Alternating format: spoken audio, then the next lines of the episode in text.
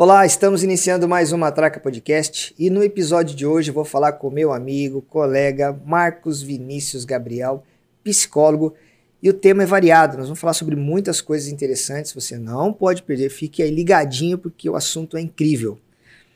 Lembrando que nós estamos aqui nos estúdios da Conduta Filmes e se você estiver precisando de um vídeo, produzir o seu vídeo, entre em contato conosco, condutafilmes.com.br mas antes quero mandar um abraço pro meu irmão Leonardo, que está cuidando ali da central técnica. Marcos, meu amigo, obrigado por ter aceitado meu convite. Eu é que, eu agrade que agradeço você, Fábio. Roger, meu grande amigo de parceiro, vários anos aí. Para mim é um grande prazer estar aqui na sua produtora e também numa traca que eu praticamente já virei um fã. Ah, muito obrigado, meu amigo.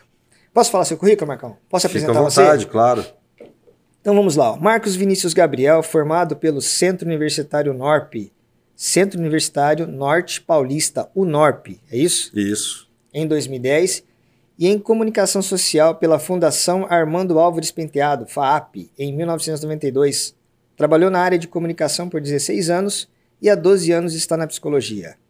É mestre em Psicologia e Saúde pela Faculdade de Medicina de São José do Rio Preto, a FAMERP, especialista em terapia sexual e de casais em psicologia clínicas. Isso mesmo? Clínica, né? Psicologia clínica. É, em terapia sexual de casais e também, Também. em psicologia clínica. Ah, duas, entendi. duas, Duas- duas áreas. Entendi. É, nas abordagens fenoma- fenomenológica, existencial e humanista. Isso. Palavra difícil, hein, Marcão? É, Mas eu adoro, hein? Eu quero saber tudo sobre isso aqui, Marcão. ok.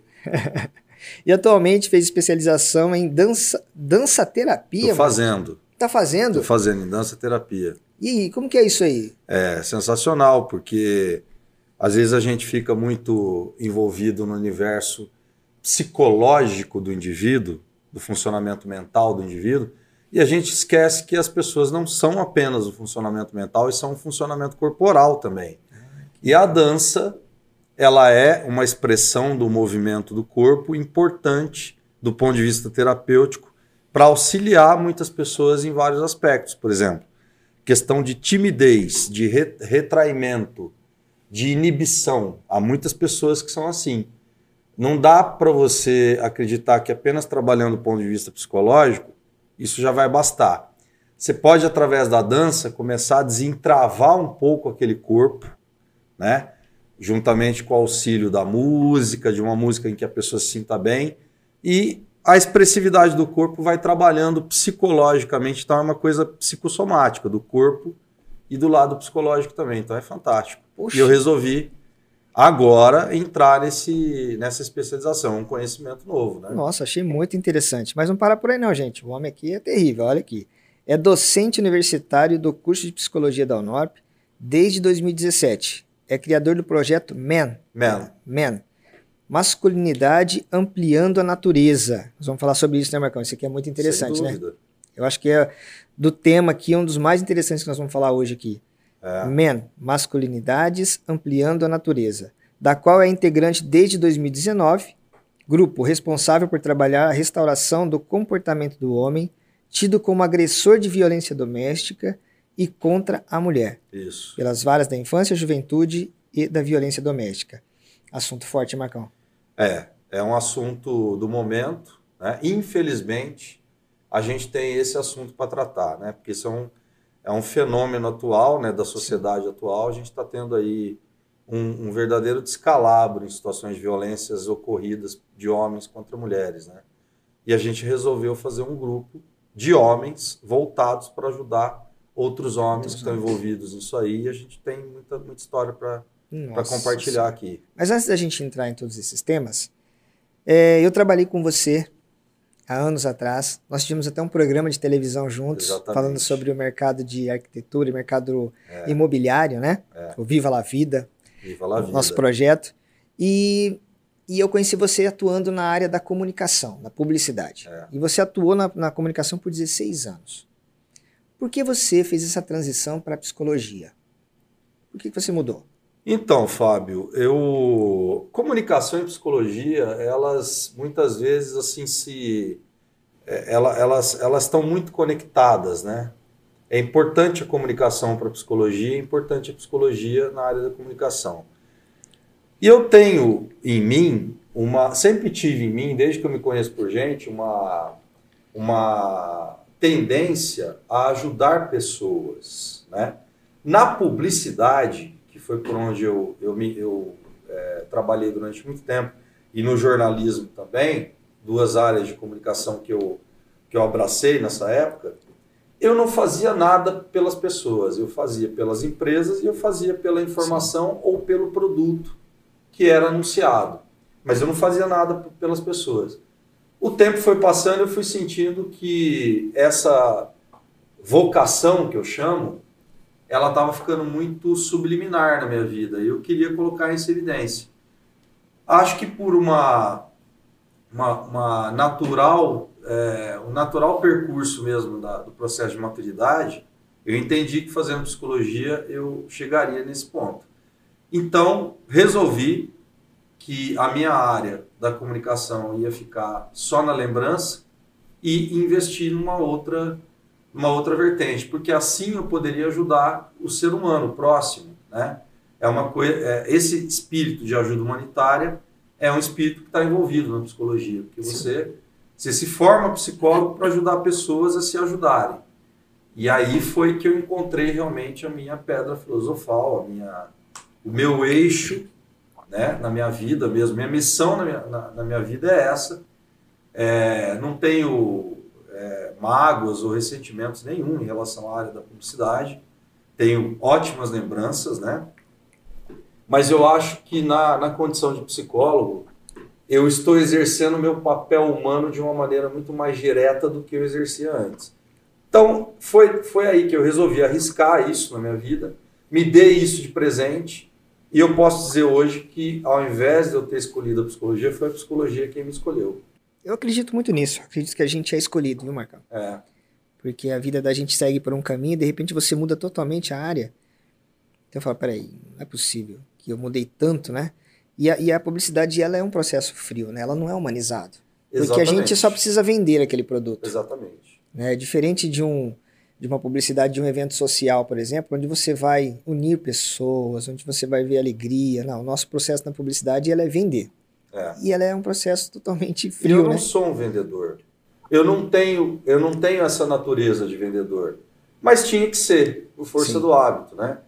E, mas eu sentia que isso tinha um prazo de validade. Aquele prazo de validade ele estava expirando. Tá, e para e dar uma outra guinada na vida, eu vou fazer aquilo que realmente é da minha natureza, que é ajudar as pessoas.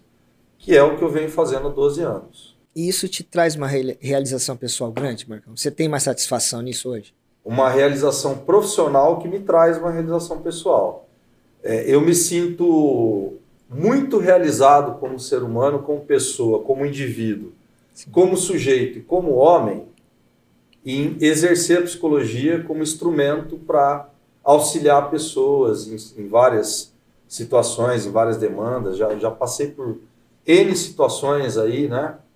Não apenas em clínica, que é uma coisa mais diretiva né, do indivíduo, uma terapia individual, mas é, tive a oportunidade de trabalhar na área da saúde e também na área social, que são áreas que você trabalha as vulnerabilidades humanas, né?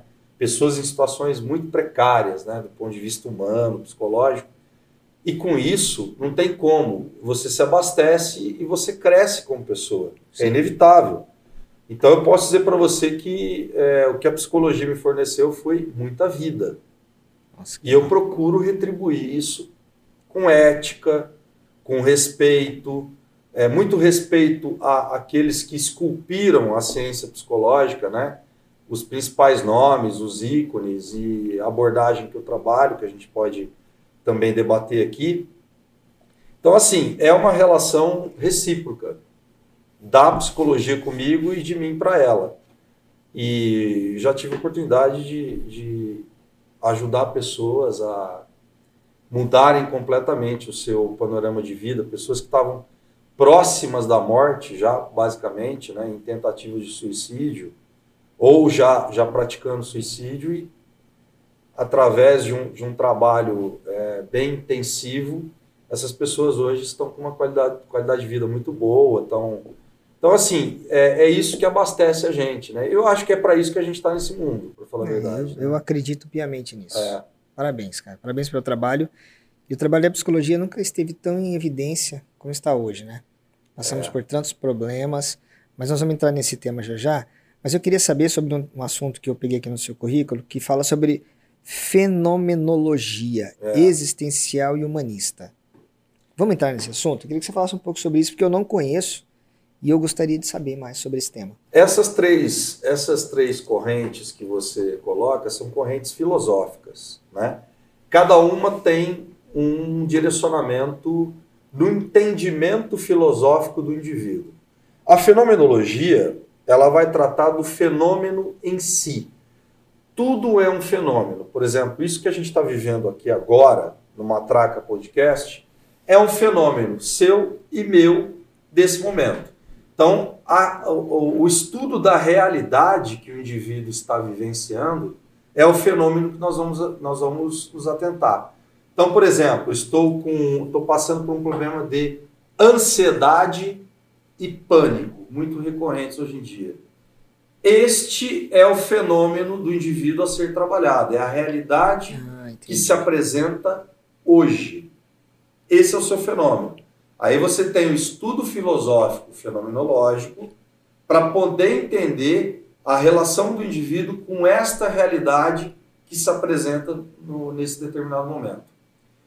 Aquilo que ele vivenciou no passado não é tão relevante diante daquilo que se apresenta hoje. Então, essa é uma abordagem que trabalha o aqui, agora do indivíduo. O que você está vivenciando agora. Vamos supor, vou, vou te dar um exemplo bem interessante. Na infância você teve um trauma psicológico. Aconteceu algum episódio que foi traumático e que se instalou ali e causou em você uma, uma ruptura psicológica muito grande. Mas aí o tempo passou, os anos passaram, 10 anos passaram, 15 anos passaram, e isso culminou, esse trauma culminou com um bloqueio afetivo. O seu fenômeno é o bloqueio afetivo, não o trauma psicológico. O trauma está guardado na sua história lá no passado. O que se apresenta hoje está interrompendo a tua saúde psíquica, emocional e afetiva é o bloqueio, o bloqueio afetivo. Esse é o fenômeno. Legal. Então é o que se apresenta aqui agora, no hoje, no que, no que está presente na sua vida e aquilo que a gente vai lidar. Essa é a fenomenologia. Do ponto de vista existencial, é, o que é que você está fazendo no mundo enquanto pessoa? É o existencialismo. É a importância da sua existência para você mesmo. O que, que a sua existência significa para você? Qual o valor que você dá para ela? Você reconhece esse valor? O que você faz com esse valor? Esse valor é agregado a outros valores? Então a gente vai trabalhar o ser no mundo, você no mundo. Por quê? Porque nós somos seres em relação. Sim. Nós não somos seres isolados. Como você se forma uma pessoa? Você se forma uma pessoa se relacionando com o mundo. Então nós estamos em constantes relações, tudo é uma relação. Então, do ponto de vista existencial, a gente vai entender esse movimento seu no mundo do ponto de vista da sua existência. Esse é o existencialismo. Uma outra corrente filosófica. E o humanismo, a importância que há em ser um ser humano nesse mundo. Quais são as suas peculiaridades enquanto ser humano? O que você entende de você enquanto ser humano? Poucas pessoas têm noção sobre isso. Então, o humanismo aproxima você da qualidade de ser humano. Porque às vezes a gente não para para pensar. É, nós somos um organismo que funciona. Dentro desse organismo que funciona, o que eu conheço nesse organismo que é capaz de me fazer cada vez evoluir mais? Nós temos recursos humanos. E com esses recursos humanos, potenciais humanos. Então, a corrente humanista ressalta o que há de qualidade em você enquanto ser humano. Então, você trabalha esse tripé, fenomenologia, existencialismo e humanismo, e você vai originar Uma das abordagens que eu considero mais fantásticas na psicologia foi a abordagem que eu escolhi, que é a Gestalt terapia, que é uma, é uma abordagem alemã que surgiu nos anos 60, ela é basicamente nova ainda diante de toda a ciência psicológica, que se baseia nesse tripé filosófico. Então, em terapia, você vai trabalhar baseado nisso. Acho que, assim, didaticamente deu para entender. Sim, né? Sim. Claro que é muito mais do que eu, que eu pude explanar aqui para você, mas de uma forma mais abrandada e resumida, é basicamente esse o caminho que a gente vai fornecer para ajudar a pessoa. Então, quando ela chega no consultório, você faz toda a análise ali, você já vai aplicando a fenomenologia ali. É, o que, que, se apresenta na vida dela hoje? O que está tá se passando com ela nesse momento? Está com um conflito conjugal? Então vamos entender o conflito conjugal enquanto fenômeno. Esse é o fenômeno da vida que se apresenta na realidade dela hoje. Então, a partir daí, a gente extrai esse fenômeno de todo um contexto de vida para saber como é que ela está fazendo para lidar com ele. Muito legal, Marcos. Eu, eu, quando eu li fenômeno aqui, já vem na cabeça da gente, né? Coisa sobrenatural, Não. paranormal. Eu falei, ó, oh, o Marcos está entrando num caminho paranormal aqui, né? Vamos explicar isso aqui. Mas muito legal, cara. Muito, muito show de bola. É, vamos falar sobre o projeto. Né? Acho né? que deu para entender, Sim, né? Sim, muito. É uma questão muito complexa, Muito, né? muito. Mas do que a gente está é, tratando aqui, basicamente. É Porque é você vê, eu fiz, eu fiz a pergunta pensando em outra coisa. Pois é. Por isso que eu falei para você, Marcos, fala sobre isso aqui para mim que eu não conheço. E aí você conseguiu explicar para mim como que é o caminho da psicologia Exatamente. sobre a fenomenologia. E de extrema importância para todos os telespectadores e ouvintes do Matraca, porque é, nem todo mundo tem acesso né, a isso. Né? São correntes filosóficas que foram empregadas na psicologia principalmente em psicoterapia. Muito legal, muito legal. Vamos falar do Projeto MEN? Que é esse Projeto MEN aqui nós vamos falar sobre assuntos delicados, né, Marcos? É, esse projeto, Fábio, é como se fosse um filho que eu tive em 2019. É, assim, é, eu, eu sou um homem indignado, perplexo e, e inconformado com os casos de violência doméstica. Eu não poderia ficar apenas na zona da, da perplexidade, de acompanhar os casos de feminicídio e não fazer nada. Porque a pior coisa que tem é a conivência, né? Sim. Você está diante da barbárie, mas você não faz nada para mudar o cenário de barbárie.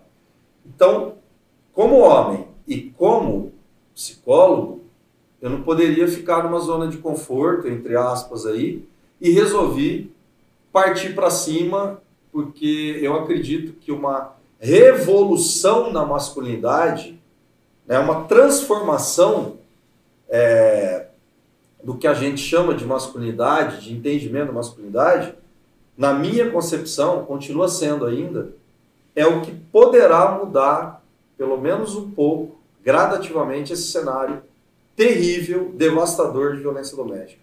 É inconcebível que um homem possa agredir, violentar, é, massacrar a vida de uma mulher e, e acabar com a vida dela.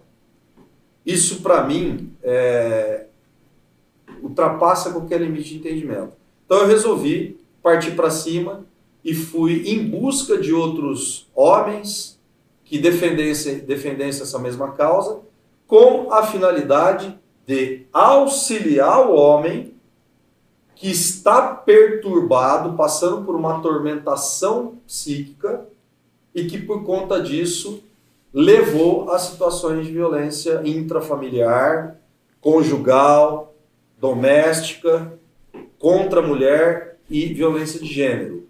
São várias amplitudes dessa violência que podem ocorrer contra uma parceria contra, contra uma pessoa que você se relaciona. Né? E, e a gente criou esse grupo. Antes do MEN, eu tive um primeiro grupo que chamava NOPE. NOPE significa não é não em inglês. Né? Porque é aquela tal história, nós não permitimos que o homem, nós homens não permitimos que outros homens violentem mulheres. Então eu comecei com esse grupo, nós éramos em quatro, cinco homens, fui reunindo alguns amigos, alguns conhecidos, e a gente fazia um trabalho preventivo. Nós íamos em empresas, nós íamos em festas, nós é, pedíamos espaços em determinados locais para falar com homens de maneira geral sobre a questão da violência doméstica. Alguns meses depois, participei de uma reunião na, na, na, casa do advogado e eu tive a oportunidade de conhecer a Suelia Marinês, que são assistentes sociais é, da Vara da Infância e Juventude, lá do, do Fórum. E de imediato, quando eu apresentei essa, essa proposta de trabalhar os homens, elas já me convidaram para levar esse projeto para o âmbito da justiça. Eu topei de, de, de, de logo, logo assim, de início, e lá a gente já criou o projeto Man, que significa homem em inglês, man é homem em inglês, Sim. mas ao mesmo tempo é a sigla de masculinidades ampliando a natureza. Porque o objetivo é ampliar a natureza do homem enquanto ser vivente de masculinidade. O que, que é a masculinidade hoje? Né? Uma coisa é o sexo biológico que te define, que é o sexo homem, assim como a mulher. Outra coisa são as questões de gênero. Você tem o masculino e o feminino como gêneros. Então, como é que o homem hoje, no século XXI, ele está se entendendo nesse mundo atual enquanto um ser que exerce a sua masculinidade? É aquela masculinidade viril, aquela masculinidade autoritária, é aquela masculinidade de dominação, aquela masculinidade de, super, de superioridade? Ela tem espaço hoje em dia na sociedade? Não, meu amigo, ela não tem mais espaço para essa sociedade que se configura atualmente. Então, a gente trabalha por um, por um homem que seja, que exerça a masculinidade de uma forma mais participativa do universo feminino, integrada ao universo feminino e não apartada, porque no século XX masculino e feminino eram bem antagônicos. O que era do homem era do homem, o que era da mulher era da mulher. Então, homem não, não, jamais poderia passar pela cabeça em ser um dono de casa, em fazer tarefas domésticas, em tirar um lixo, em lavar uma louça. Isso não existe mais. Nós estamos vivendo um mix de funções de papéis sociais. Então, as mulheres estão abraçando situações que eram tidas como masculinas e homens também abraçando situações que eram tidas como femininas. Por exemplo, antigamente você não via cozinheiros, porque só haviam cozinheiras. Hoje você tem chefes de cozinha, né? Hoje você tem uma, uma gama de homens é, sendo é, chefes e gourmets, que isso era uma atribuição voltada para a mulher, era a mulher que ficava na boca do fogão. Acabou essa parada, acabou essa história. Então, nós lidamos muitas vezes, esse projeto lida com homens que estão desatualizados e a gente procura atualizar o sujeito. Um homem desatualizado é um homem que está incapacitado de se relacionar com alguém. Por quê? Porque na desatualização ele vai trazer conceitos machistas para o relacionamento. Ele vai submeter essa mulher aos seus caprichos e, e, e ordens. Ele vai achar que a mulher é um mero objeto sexual, um instrumento das suas vaidades, egos e vontades. Acabou essa história. Ou você se torna parceiro, ou você, você não tem condições atuais de se relacionar com alguém. Então, esse projeto é um projeto que visa ajudar o homem a se ressignificar na esfera atual. Que esfera atual é essa? Precisa entender o mundo que você está. Porque ainda há perfis de masculinidades que acham que a gente está vivendo como há 30, 40, 50 anos atrás. E nessa transição de século XX para século XXI, mudou essa história. Nós estamos numa outra ressignificação de relações humanas e de sociedade. Né? E se você não acompanhar esse ritmo, no entender também os processos de transformações que as mulheres tiveram, as mulheres enquanto seres, seres exercendo a feminidade, você ficou para trás, você ficou desatualizado. Então, o Projeto Men tem como uma das suas principais bandeiras a atualização do homem. Então, aí você vai ajudando o homem, seus problemas afetivos, suas dificuldades conjugais. Tem muito homem que tem dificuldade conjugal e não admite que tem. Ele mascara essa dificuldade porque ele tem vergonha de admitir isso para quem quer que seja. E a gente costuma desconstruir todos esses pilares aí dentro do projeto.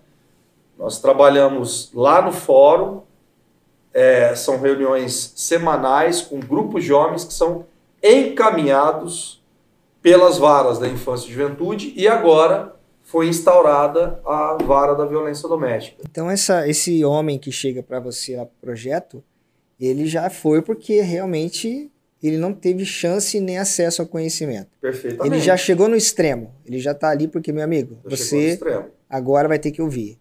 Então esse é o homem que chega para o projeto hoje. Ele já foi, esse homem foi denunciado basicamente por essa parceira. Ela pediu uma medida protetiva contra ele. Medida protetiva é a gota d'água. É a medida de proteção da mulher, é um instrumento de proteção para afastar esse homem num raio de, 200, de 100 a 200 metros de proximidade dela, porque ela não aguenta mais a presença dele. A presença se tornou uma presença nociva, envenenada, por conta de todo esse processo de perturbação cognitiva, psicológica que ele está passando e que combina com situações de violência. Uma coisa que é importante esclarecer, nós enxergamos muito a ponta do iceberg. A sociedade hoje, ela ela enxerga claramente a ponta do iceberg. Qual que é a ponta do iceberg? A mulher machucada, a mulher violentada e o homem. O causador. O causador visto como agressor. Ok? É isso que vai para penalização, para condenação e penalização e punição. Mas e a base disso, que é a parte do iceberg que fica para baixo do nível do mar que ninguém vê? O que, que vem acontecendo desde lá de trás? A violência é um processo. Ela não acontece da noite para o dia. Ela começa com xingamento, ela começa com uma hostilização, ela começa com deboche e ela vai crescendo. E o indivíduo atormentado perde o freio disso. Quando ele vai ver, ele já embarcou nessa. E a parceira também está envolvida nessa torna-se um ciclo vicioso dentro do ambiente familiar. Isso envolve filhos, os filhos vão acompanhando.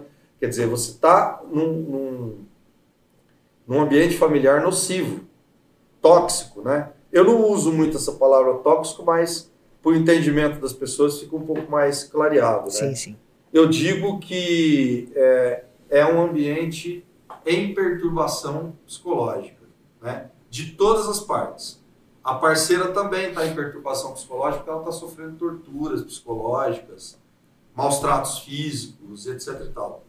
Isso não pode acontecer. A gente não pode, como sociedade, conceber que isso seja, entre aspas, considerado normal ou natural num relacionamento conjugal. Não é. É, é um comportamento disfuncional. Disfuncional no, no sentido de que está alterando o funcionamento saudável. Né? Relacionamento tem que ser saudável para ambas as partes. Sim. E se não tiver sendo, alguma coisa precisa acontecer. Então, hoje nós temos um grupo que é o MEN, nós somos em oito homens que trabalham, trabalhamos voluntariamente, né?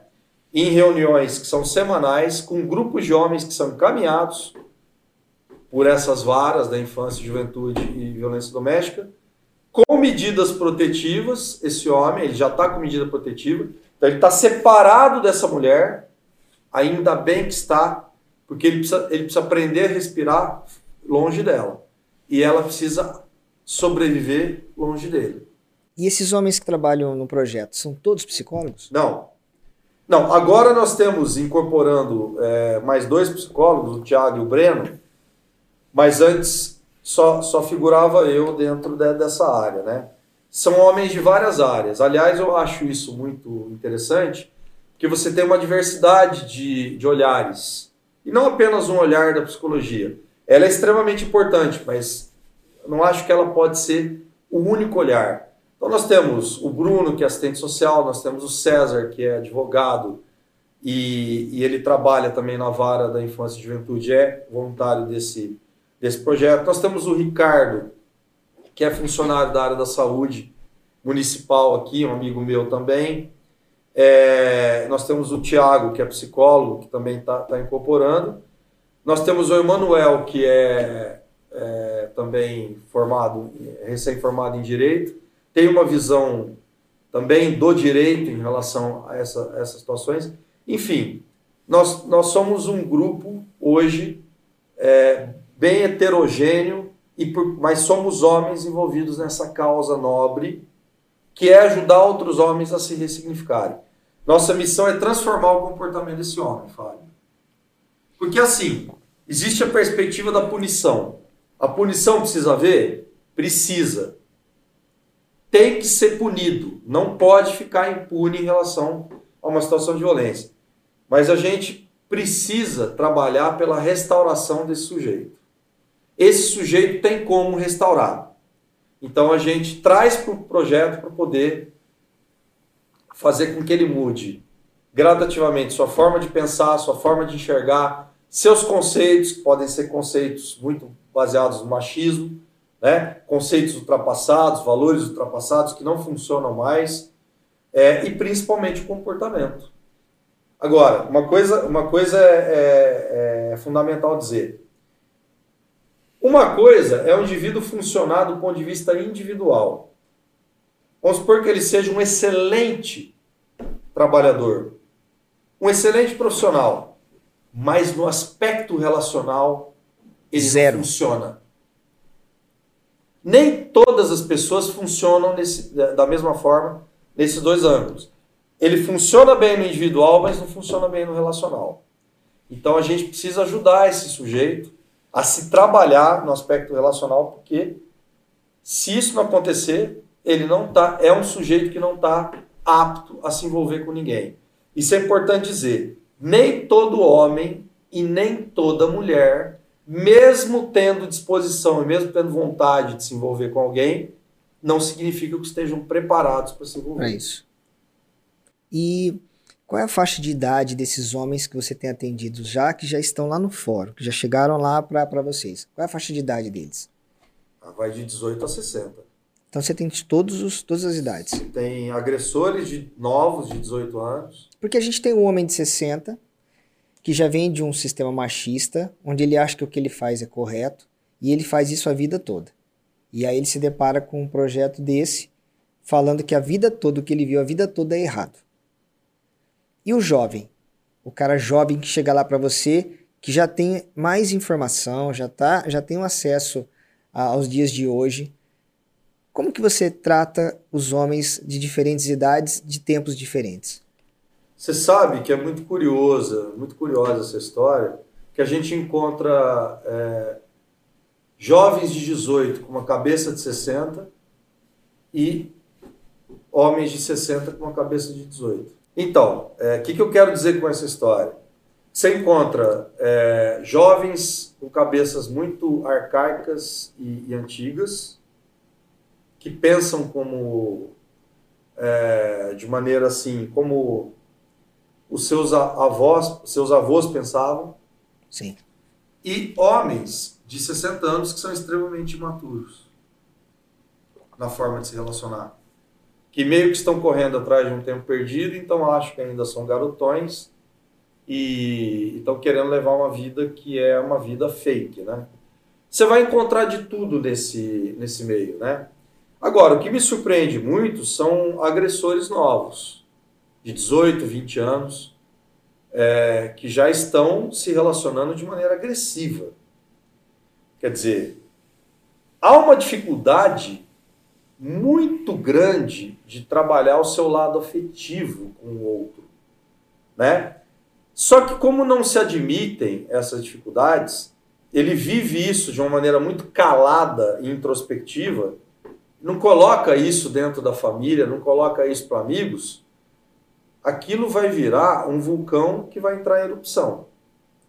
Então, você vai ver um sujeito ciumento, esse, esse ciúme acaba virando um ciúme obsessivo, possessivo, e o ciúme é talvez uma das principais causas de feminicídio. Nós temos duas, duas causas que são é, muito preocupantes. O homem ciumento, o homem que tem uma insegurança própria muito grande e que se transforma em ciúmes com a sua, sua parceira. E o homem que tem uma dificuldade cabal de entender que o relacionamento acabou, de que essa parceira não quer mais continuar o relacionamento com ele e ele não admite a separação. Então, esses dois prismas acabam sendo uh, dois principais gatilhos que desencadeiam a violência. Então, o ciumento vai torturar ao máximo essa parceira, tanto psicologicamente como fisicamente. E o sujeito que tem dificuldade de lidar com a separação, com o pedido de separação que vem da esposa, da parceira, naquele conceito, né? Você não vai ser mais minha, você não vai ser de ninguém. Que foi o que a gente presenciou recentemente aqui, algumas semanas atrás, do sujeito que assassinou a esposa no centro de Rio Preto, na frente do trabalho dela, é, porque estavam separados algumas semanas depois de um relacionamento de quase 20 anos. Né? Então, a gente precisa trabalhar isso hoje no homem. Então, do ponto de vista relacional, o homem ciumento é um homem para ser evitado, para ser escolhido como parceiro. Ele precisa trabalhar esses ciúmes antes de se envolver com alguém. Isso é uma coisa que a gente tem que dizer. Isso é importante que a mulher saiba disso. Ele precisa passar por um trabalho psicológico para lidar com esses ciúmes, para estar apto e preparado a entrar no relacionamento. Isso não acontece. O cara ciumento já está se relacionando por aí. Não vai, não vai se configurar como um relacionamento saudável. Então ele precisa trabalhar essa questão de ciúme. E o sujeito que tem, que se sente frustrado por ter sido, por viver um, um processo de negação, que é o pedido de separação da parceira. Como é, que, como é que ele lida com isso? Ele precisa começar a aprender a lidar com esses nãos. Como se o homem vivesse uma supremacia histórica, durante todo esse processo histórico, de que não, não lhe é permitido o não, e sim apenas o sim. A mulher se submete a tudo aquilo que ele, que ele quer. Os tempos mudaram, nós estamos em outra esfera e ele precisa entender que ele não é mais o, o, o rei das selvas. As coisas hoje estão alinhadas em tom de igualdade entre homens e mulheres. Então a gente trabalha num, num conceito de igualdade de gênero. E, e esse ciúme, é, como, como que a gente detecta? Como, como que o homem e a mulher conseguem detectar e falar assim, olha, passou do ponto, precisa procurar ajuda. Como que a mulher detecta isso? Para ela já não deixar que isso chegue a um extremo. Porque a coisa, como esse casal de 20 anos casado, de repente separação, o cara não aceita, envolve ciúmes, envolve a rejeição, a separação, enfim.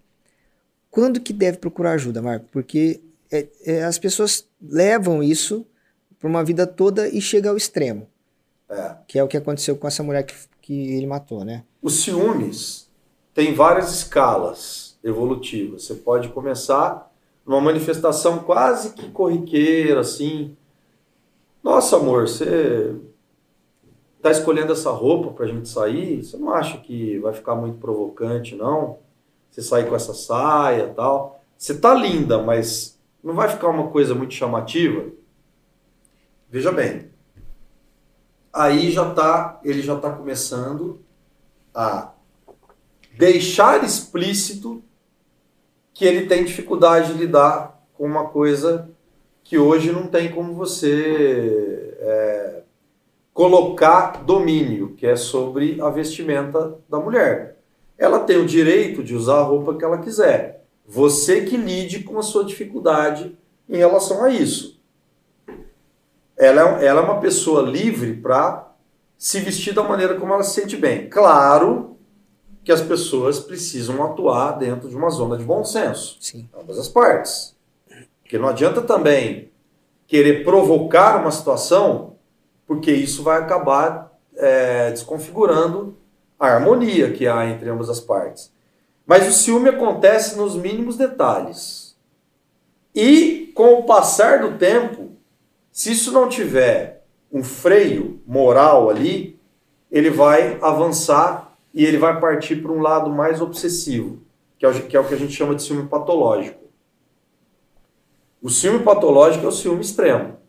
Como a gente está vivendo, Fábio, é uma era da virtualidade, as pessoas estão conectadas na internet, as pessoas estão nos, nos é, aplicativos de, de, de comunicação, WhatsApp, Messenger, Skype, né? E também nas redes sociais. Então veja bem, a sua parceira, ela tem amigos virtuais, ela tem contatos no WhatsApp, ela, ela conversa com colegas de trabalho, homens, ela se relaciona com colegas de trabalho na empresa que ela trabalha. Então, como é que você, como parceiro, vai lidar com isso? Procurar lidar da maneira mais natural possível. Trabalhar a sua insegurança própria. Porque, veja bem, o problema não está na rede de relacionamentos dela. O problema está na sua insegurança. Só que você transfere para maneira como ela se relaciona com os outros como sendo problema. E não. O problema é a sua insegurança. Só que como você não lida com ela e não trabalha ela, então você projeta isso na parceira. Aí você começa a impedir a parceira de conversar com alguém no, no celular, é, de ficar meia hora trocando informação com alguém no celular, na, no, no, WhatsApp. É, quem é esse, esse, esse teu colega de trabalho que você fica falando o tempo todo aí e tal, não sei o quê? É preciso separar as coisas. Se você é o parceiro, você, o teu papel é de parceiro. Só que você não é o único. Não é o dono. Não é o dono da pessoa, não é o único referencial que ela tem na vida. Não pode ser exclusivista, né? Fazer com que a mulher só veja você e ninguém mais. Não. Ela está na vida. E ela tem direito, totais direitos, a exercer é, todo esse mecanismo relacional que ela tem. Então veja, nós temos que trabalhar isso no homem atual. Porque no século XX não tínhamos esse padrão. E a virtualidade expandiu as questões relacional, relacionais. Né? Veio acrescentar. Ela pode ter 4 mil, 5 mil seguidores na, no Facebook, mais 1.500 no Instagram, e eu vou ficar enciumado porque é, as pessoas, homens estão comentando a foto dela. O problema está na minha insegurança em lidar com isso. Então eu preciso trabalhar a minha insegurança. Ela não tem responsabilidade alguma sobre a minha insegurança. Eu tenho. Então eu preciso me conscientizar disso, assumir essa questão e me permitir trabalhar. Tem jeito? Tem total jeito, basta que ele se permita. Poxa, a gente entra em assuntos complexos, né? Porque você vê, quando você dá os exemplos, pô, serve pra gente totalmente. Você fala, cara, eu pratico isso. Eu sou assim. Eu sou assado. Então a gente já se identifica com um tema complexo e a gente acha que é normal. E não é. Por exemplo. Mas esse lance do celular, de você ficar monitorando, de não poder falar com outro homem, de, de sair com roupa dia, curta. Né? Sabe, a mulher sai com uma roupa um pouquinho mais curta, já não pode, já proíbe. E sabe, são coisas é, que no dia a dia eu acho que isso é muito normal, mas vendo agora o outro lado, não é. Então nós, nós homens temos um sério pro problema, porque lidar com, com essa insegurança é um processo muito delicado. E a gente tem que aprender, porque senão é o que você falou, vai crescendo, isso vai evoluindo Exatamente. e chega ao extremo. Chega ao extremo de você causar um, um dano muito colateral, um dano muito maior com a tua parceira. De cada 10 homens que a gente conhece, quantos a gente acredita que estejam preparados para lidar com isso hoje em dia? É um assunto que eu gostaria até de me aprofundar mais, porque eu acho que 100% não está preparado. 100%. Eu acho. Pois é, 100% é grave, não é? É grave, porque a maioria, né? 100% é todo mundo. Então eu acredito que o homem, ele não está preparado para temas assim. E aí eu, eu te pergunto, quando o cara é confrontado por vocês e ele recebe toda essa informação, porque é, tem o caso, né, que é o início, que é isso que nós falamos agora dos ciúmes, mas tem aquele cara que já está lá, que já chegou ao extremo. E quando ele recebe essa informação, que é praticamente um tapa na cara, como que ele lida com isso? É. Quando ele chega, Fábio, ele chega é, com um mix de sentimentos. O principal sentimento dele, os principais sentimentos são de raiva e revolta. Ele não entende muito bem o que ele está fazendo ali, por que, que ele foi encaminhado e qual é a situação, problema em, é, envolvido ali para resolver. Então, é, o camarada chega indignado de estar tá ali. Ele fala: o que, que eu estou fazendo aqui? Eu estou perdendo horário de trabalho, podia estar tá trabalhando, estou vindo aqui resolver uma coisa que eu não tenho culpa e responsabilidade nenhuma. E, e muitas vezes nos, nos confronta em relação a isso do jeito, exatamente do jeito que você falou. É muito natural ter esse sentimento de revolta. Com o passar do tempo, é, eu, eu não falei isso no início, mas agora, porque são muitas coisas, enfim. Nós temos a possibilidade de fazer nove encontros com um grupo de homens, com cerca de 15 a 20 homens, que são encaminhados. Nove encontros. Então, no primeiro e no segundo encontro, no segundo encontros, a gente tem por é, princípios trabalhar uma técnica do psicodrama chamada descompressão, que é o que a gente chama de liberação de angústias. Camarada chega até a tampa de revolta, de raiva, sentimentos negativos. Então não dá para você ajudar um sujeito que já está cheio. Sim. Ele tá, ele é um barril que está cheio e você precisa esvaziar esse sujeito para ele ter espaço para começar a assimilar aquilo que você vai sugerir para ele. Então precisa descomprimir esse sujeito, porque ele ele tá ele vai xingar, ele vai se indignar, ele vai querer dar um soco na mesa, ele vai querer esbravejar. Então a gente precisa esvaziar esse sujeito, porque é tanta coisa, tanta energia negativa acumulada, se você não der oportunidade para esvaziar, não tem como preencher. Se você encher uma bexiga que já está cheia, ela vai estourar. Sim. E aí você não vai ajudar o indivíduo. Sim. Então a gente passa os primeiros encontros fazendo a descompressão, né? Que é uma medida para jogar para fora essa angústia. O cara tá angustiado também. Sim. Não é só a gente não tem apenas o, o lado da, da parceira que está fragilizada, que está machucada e que está ferida por todo, por todo o advento da violência. Mas esse cara também está. Ele é um ser humano também. Sim, ele precisa do resgate também. Né? Ele precisa do resgate. Então, a primeira medida nossa é procurar esvaziar esse sujeito. Como eu falei, não dá para você procurar preencher um cara que já está cheio. Sim. Então a gente descomprime, descomprime, vai descomprimindo. Aí a gente percebe que lá pelo terceiro, quarto encontro, ele já está um pouco mais flexível, mais amaciado, é como se a gente estivesse maturando a picanha. Né? Tem o tempo dela maturar, dela ficar no ponto, etc e tal. Lá no quarto, no quarto encontro, esse sujeito já está mais participativo, ele já está um pouco mais aliviado, ele já está menos estressado e menos reativo.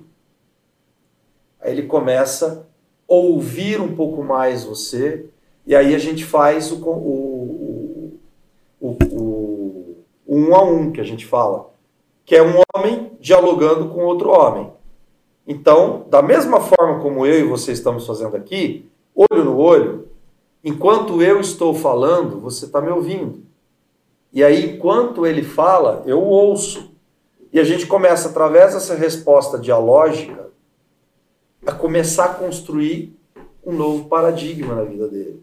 Aí ele começa a falar sobre o comportamento dele, ele começa a fazer uma autoanálise, ele começa a entender que poderia ter sido diferente a atitude dele, que ele teria outras alternativas, não apenas essa alternativa da violência verbal, da violência física.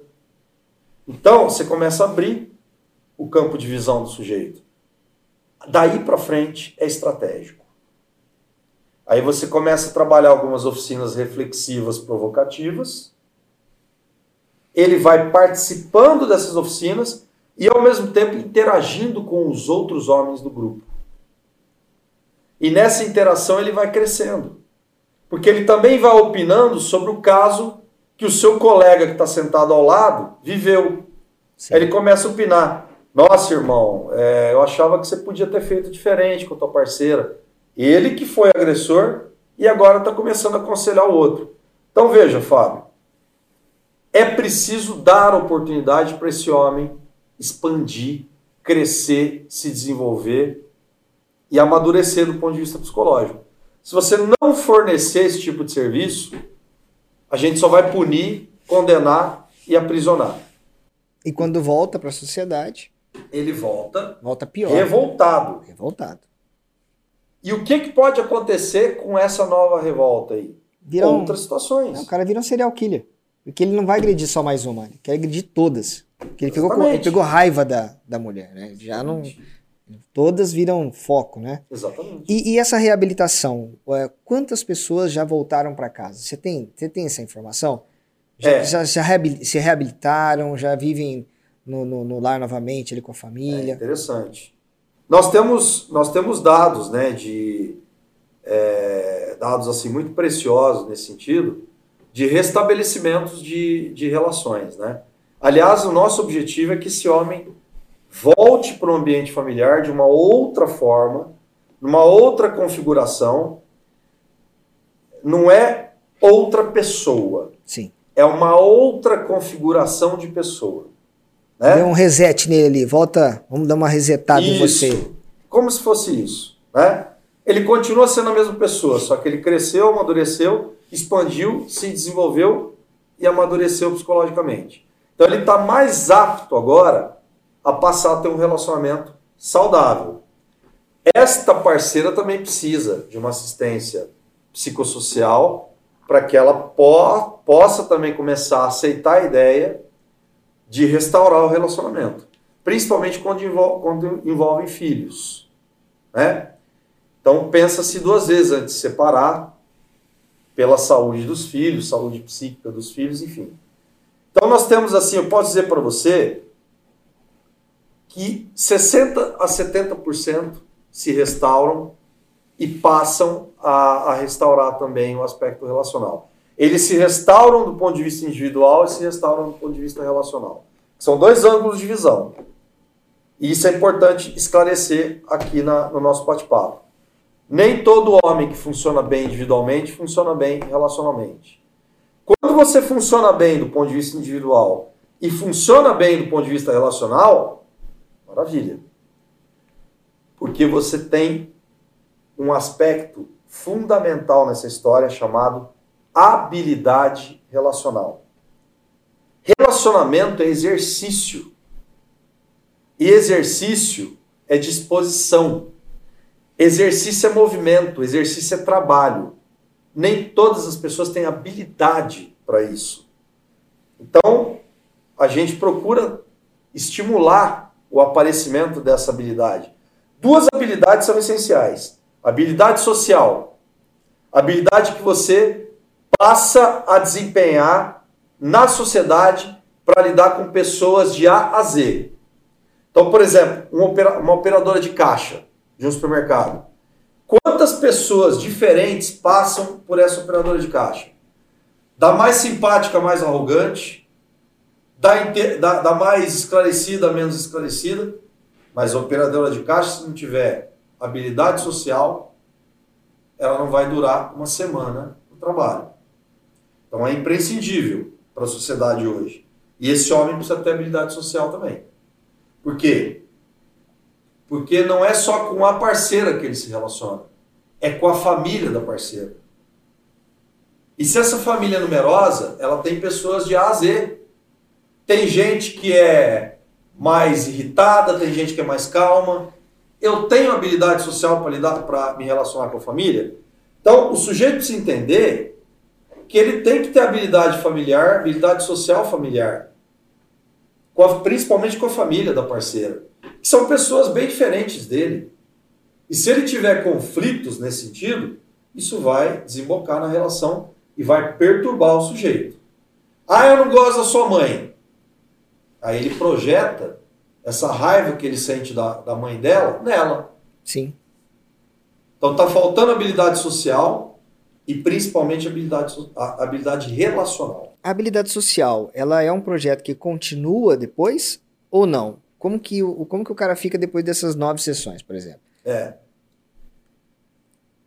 Ele sai dessas nove sessões completamente diferente como ele entrou. Não vou dizer para você que 100% dos homens que entram saem já é, aptos e com a configuração mudada. Tem homem que resiste os nove encontros, que não quer saber, que falta, que é, fica no celular o tempo todo enquanto estiver na reunião e não, e não interage. Sim.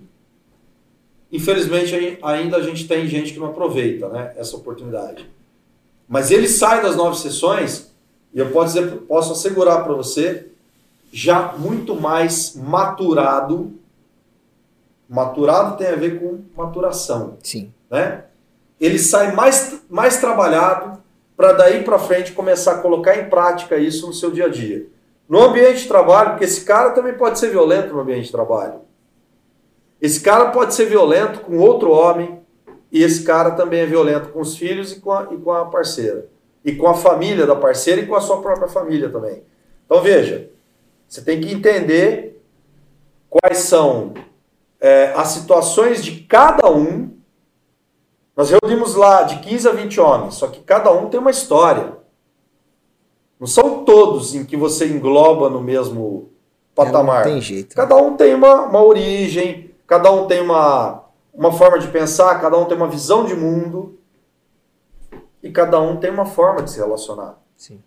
Então você tem que entender a, a, a logística relacional de cada um desses caras. Isso nos permite, em nove encontros, chegar ao nono encontro entendendo um pouco mais aquele sujeito. Porque ele começa a se permitir a ser entendido. E aí a gente começa a fazer as intervenções e vai ajudando. Como eu falei para você, a configuração a forma e o conteúdo desse sujeito é que são trabalhados.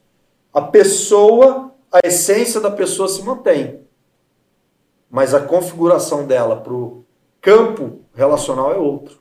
E quando esse homem volta para casa, Marcos, você tem uma satisfação pessoal de entender que o seu projeto está dando certo? Ah, sim. É, eu posso dizer para você que isso não tem preço que pague quando ele liga para a gente, quando ele vai de surpresa é, lá no fórum, agradecer a gente depois de, de passarem dois, três meses em que ele voltou para casa e que mudou completamente a, a dinâmica familiar, a dinâmica relacional, e ele vem nos agradecer e, e, às vezes ele traz a parceira e a parceira vem dar o testemunho dela. Eu ia perguntar isso. Que, Exato. Que, quais os relatos que você teve assim ah, que te... São diversos. É. Conta um pra gente aí um relato de uma mulher que, que passou por tudo isso e o marido conseguiu se reabilitar. É, a parceira veio nos agradecer, ela veio, ela veio espontaneamente sem ele. Né? Depois a gente teve encontro com os dois, tal, mas ela veio, ela veio sem ele é, e, e, veio quase que assim derramando lágrimas de nos agradecer por ele ter tido a oportunidade de passar pelo projeto que ele não queria, passar. Ele não queria perder a, a hora de trabalho dele. Ele não ia trocar o trabalho dele pelo trabalho, mas ele, ele, ele começou a aderir. E depois do tempo que ele passou lá, ele passou a ser muito mais afetivo. Ele começou a trabalhar o diálogo com ela. E eu, eu sempre digo, Fábio, é, quanto menos diálogo você tem, mais brecha para violência você dá. Então, o diálogo é uma ferramenta imprescindível do ponto de vista relacional. Está acontecendo algum problema? vamos sentar e dialogar. Dialogar não é conversar, dialogar vai além de conversar. Sim. Porque eu posso estar conversando com você, mas eu estou falando em cima de você, eu não estou te ouvindo direito, é, eu estou retrucando o que você está dizendo, mas a gente está conversando. Que acaba virando uma discussão. E muitas vezes, pelo, pelo que o sujeito, é, o sujeito trabalha o dia inteiro, e a mulher também trabalha o dia inteiro. Chega no final do dia, eles não estão com disposição para conversar. Ou vai para um relacionamento íntimo, ou vai jantar, ou vai dormir, ou vai fazer. Cada um vai ficar no celular. Então veja, as possibilidades dialógicas estão muito. É, cada vez menos frequentes. E a gente precisa adotar isso na, na, nos relacionamentos. Então, quando a gente vê que essa parceira vem nos dar um feedback, um retorno, de que agora ela está podendo conversar de uma maneira mais afetiva e afetuosa com esse parceiro, sem rispidez, sem falta de paciência, e vem nos agradecer por isso, a gente ganha o dia com isso, a gente ganha o ano com isso, porque foi uma família restaurada é, e tudo aquilo que passou vai ser superado, né? Precisa ser superado, tem que se andar para frente, tem que se ressignificar essa história. E a gente fica, a gente fica para lá de feliz porque esse sujeito se transformou. Agora Sim. é o sujeito ideal para se relacionar. Que é um cara que ouve a parceira. Homens têm muita dificuldade de sentar para ouvir o que a parceira tem a dizer, né? É, mulheres gostam muito de conversar. Elas não estão ali naquele momento voltadas para ter uma relação sexual. Para elas vai ser muito mais significativo sentar para conversar com você. E você só está preocupado em ir para a cama com ela. Quer dizer, está dissonante a coisa. Sim. Então, essa sensibilidade que passa a restaurar esse ambiente familiar, o indivíduo mais sensível com essas situações femininas, muda tudo. E é isso que a gente espera do homem do século XXI. Então, tivemos esse feedback dessa, dessa parceira. Ela nos trouxe até um presentinho, um mimo, né? sem ter tant, tantas condições de comprar, mas trouxe para gente um vasinho de flor que simbolizava a restauração do relacionamento dela. Toda vez que eu me lembro disso, eu fico tocado, emocionado, porque simboliza é, aquilo que a gente espera de uma sociedade justa, Sim. igualitária, é, humana, entre homens e mulheres que saibam o papel de um e do outro dentro do aspecto relacional. É, ao final de tudo, somos seres humanos, né, Marcos? Erramos o tempo todo. E quando você se depara com um projeto desse, que você consegue exercer o resgate de um ser humano, isso não tem preço. Não tem preço. Mas uma coisa que eu queria te perguntar é o seguinte: é... Deixa eu só te falar uma coisa. Pode, pode. Você citou uma, uma palavra aí muito importante: erro. Errar é extremamente importante na vida. É errando que se aprende. É, eu me sinto até na, na obrigação de tocar nesse assunto, porque algumas pessoas confundem, né? é, condenam perdão, a questão do erro. Errar é importante. O que não é saudável? Vacilo. Vacilar não é errar. Por exemplo, uma traição amorosa é erro? Não. Vacilo. É vacilo. É diferente.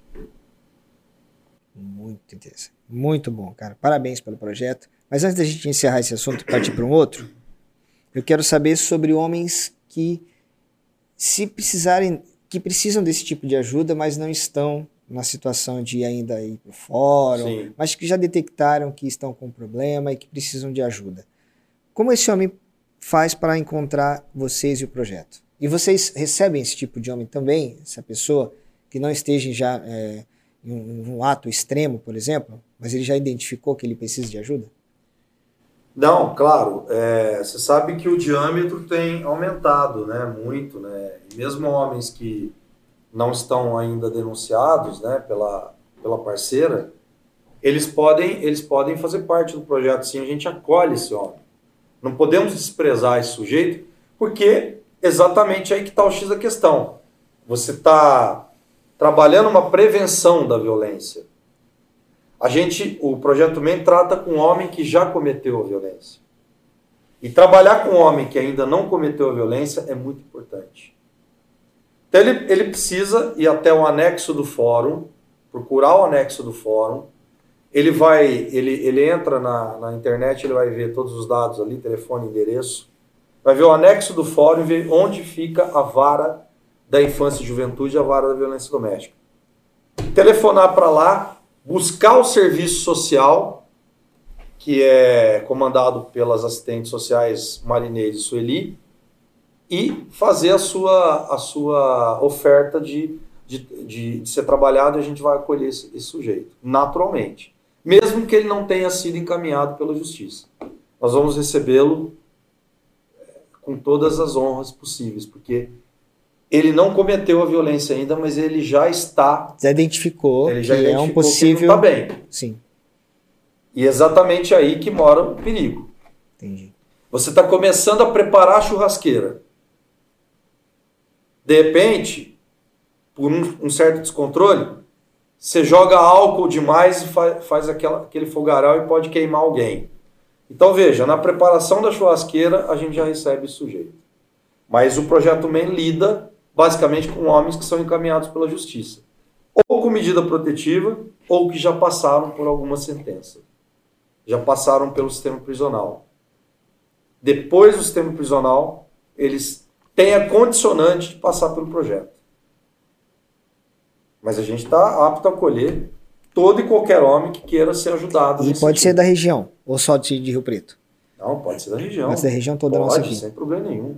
Ah, que legal. Esse projeto tem que estar tá aberto a, a, todas as possibilidades, né? E para a gente vai ser ótimo que isso aconteça. Cara, incrível esse projeto. Parabéns.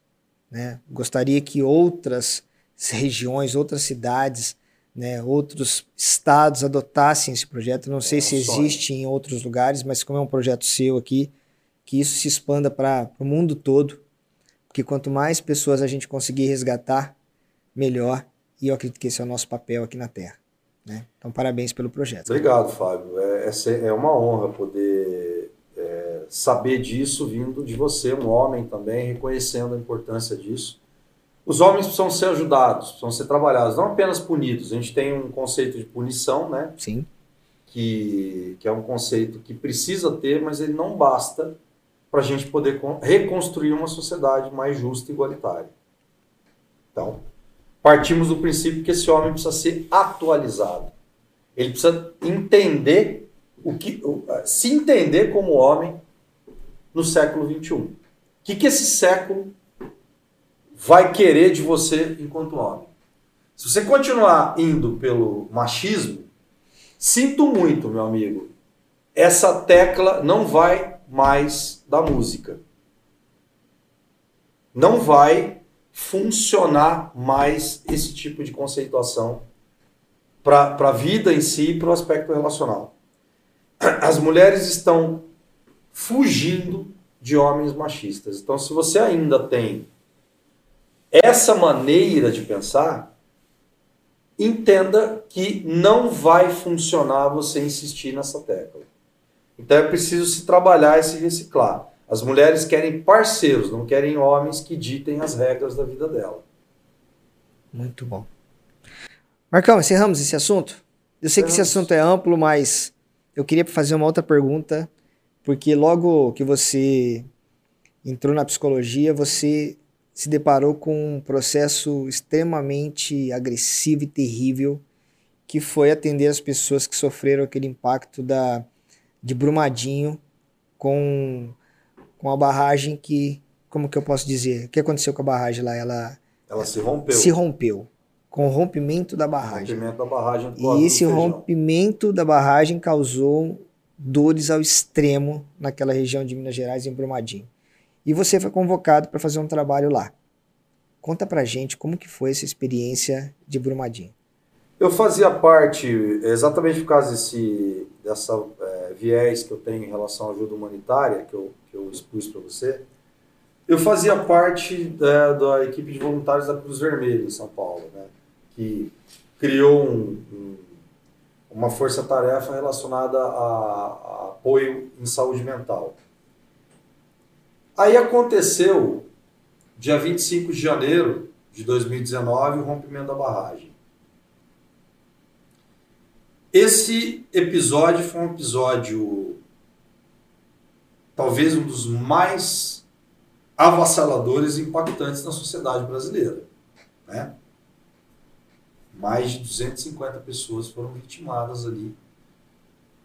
Vítimas, sem contar as, as, é, os parentes, os familiares que ficaram totalmente é, envolvidos em todo esse processo aí de, de do, do, que aconteceu com o rompimento da barragem.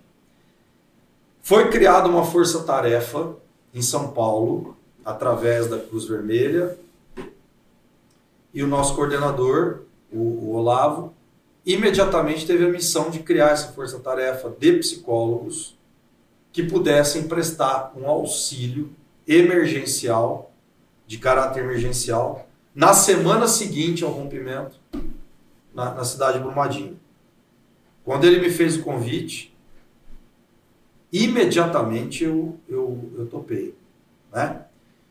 Essa é uma missão. É como se o bombeiro tivesse sido chamado para daqui a dois, três minutos está no incêndio apagando. Então nós fomos para lá, ficamos em Belo Horizonte, foi a nossa base, ba nosso, nossa base operacional, e íamos para Brumadinho todos os dias, de manhã, voltávamos no final do dia. E foi uma experiência é, única na, na minha vida pessoal e profissional. Eu tive a oportunidade de. Porque, assim, é uma área é uma área monitorada pela Vale, né? Aquela área da mineração é uma área privada, uma área particular da Vale. E eu tive a oportunidade de poder adentrar aquela área e estar a poucos metros da, da de todo aquele lamaçal ali na, na, na barragem do Córrego do Feijão e entender o fenômeno em si né? o porquê que aquilo aconteceu daquela maneira e por que, que não foi, não, não houve uma prevenção daquilo, por que, que os funcionários ali foram engolidos pelaquela lama. Você começa a entender a, o, o processo todo. E eu tive a oportunidade, juntamente com os meus colegas, foram reunidos profissionais é, de São Paulo, de Santos, de Brasília, e, e Rio de Janeiro e eu de Rio Preto. Né? Aqui da cidade, eu fui o único que integrou essa força-tarefa. E eu posso dizer para você que eu mais aprendi do que qualquer outra coisa, porque é um ensinamento, é um aprendizado, né? Porque você tem uma verdadeira lição de vida em ajudar de maneira humanitária principalmente foi o primeiro, o primeiro estágio é, da minha, da minha, do meu trabalho, que foi fazer atendimentos domiciliares para as famílias que tiveram vítimas desaparecidas, porque naquele momento, na segunda semana, estavam desaparecidos, não tinham sido encontrados os corpos ainda, né? Aquilo foi um trabalho muito é, progressivo e gradativo para poder trazer de volta né, os corpos, enfim. Então as pessoas estavam vivendo é, que os seus entes estavam desaparecidos, então ninguém tinha notícia de absolutamente nada. Então você encontrava famílias em estado de zumbização completa, a cidade estava virada do avesso. A cidade estava estagnada, parada. Então eu tive a oportunidade de fazer algumas visitas domiciliares, entrar em, em, em em casas com pessoas com dois ou três desaparecidos.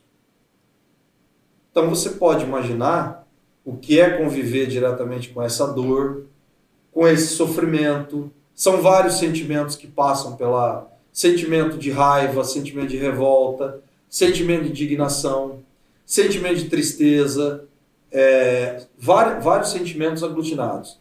E poder ser um instrumento de procurar, principalmente numa situação de emergência, em acolher a dor do outro. Você não tem que chegar chegando e nem chegar falando isso ou aquilo. Você está ali como sendo uma pessoa para prestar um apoio por, com uma escuta, a gente chama de escuta ativa, que é eu estou me prestando a dar a minha atenção, estou trazendo a minha disposição em dar a minha atenção a você para acolher a sua dor. A sua dor precisa ser acolhida. Você coloca para fora a sua dor, a sua angústia, a sua raiva, seus sentimentos negativos, a sua indignação, a sua tristeza. Então veja, cheguei a entrar numa casa, a casa estava mais ou menos com uns 12 familiares ali, que vieram de outras cidades para poder prestar solidariedade ao casal que estava com um filho desaparecido, que era funcionário da Vale. Então, a casa estava bem movimentada, mas num clima fúnebre, né? E, e mesmo assim as pessoas, não, é, eu tenho esperança que, meu filho, que eles vão encontrar meu filho, que meu filho deve estar perdido por aí, ele está tendo dificuldade de voltar para casa tal. Então, você tem que acolher a todas essas falas. Ou então o sujeito que está revoltado com o que aconteceu, que está colocando fogo em, em, várias situações e, e por conta disso tem que acolher também o, o sujeito que está com raiva e o sujeito que está vivendo a dor. Então eu tive a possibilidade de conviver com todos esses contrastes aí. Me doeu demais é, ter me deparado com o rio Paraupeba, que é o rio que corta a cidade de Brumadinho e que foi é, invadido pela lama e que foi decretada a morte do rio. Ter visto aquele rio, que é diferente você ver, por exemplo, um rio com barro por conta de chuva, é uma coisa. Aquele barro vai se dissipar. Mas, era, mas aquela lama era lama de rejeitos de minério. Então aquilo matou aquela água. Aquilo me doeu o coração de ver aquele rio morto, né? Foi outro impacto muito severo, porque a natureza foi, foi combalida ali. Além das vidas perdidas, a natureza foi muito combalida. E a cidade estava, o, o, a principal movimentação da cidade era o cemitério. A cidade parou, tudo parou, e o, o, a principal movimentação da cidade eram os velórios e cemitérios, à medida em que os corpos eram encontrados e identificados. Nós tivemos também a oportunidade de fazer um trabalho muito importante de descompressão, que é a liberação de angústias, que a gente utiliza no MEN, com vários funcionários da Vale que sobreviveram, que não foram trabalhar aquele dia, que tiveram mudanças do, do turno de trabalho, que trocaram as suas folgas com outros naquele dia e estavam perplexos, porque perderam amigos de 15 anos, 10 anos, 20 anos. E eles se culpavam, Marcos, assim? É, muita gente sim. É. Eu que devia estar lá. Isso. Falavam isso? Exatamente. Então você imagina que fazer um trabalho de descompressão, de liberação de angústias, na segunda semana do episódio, a coisa estava muito em efervescência. Então eu tive a oportunidade, Fábio, de lidar com todos os sentimentos humanos que você puder imaginar. Em uma semana. Todos os dias, de manhã, à tarde e à noite. Então eu voltei de lá mais preparado para lidar com situações de emergências e desastres, que é uma área que eu venho me, me trabalhando e me dedicando dentro da psicologia, que precisa crescer essa área no Brasil. É, mas para entender o quanto somos vulneráveis, né? o quanto Sim. tudo pode acontecer de uma hora para outra. Tivemos aí recentemente o que aconteceu lá em Capitólio. Sim do, do descolamento daquela, Pedra. daquela rocha, que basicamente fez desaparecer 10 pessoas naquela lancha. Estavam no momento de diversão, de contemplação da natureza, e em questão de alguns segundos não existiam mais. Então, como é que se lida com tudo isso? Né? Quer dizer, nós precisamos alertar as pessoas, de uma maneira geral, para uma situação chamada percepção sobre riscos. O risco está em todo lugar, o tempo todo e em qualquer momento.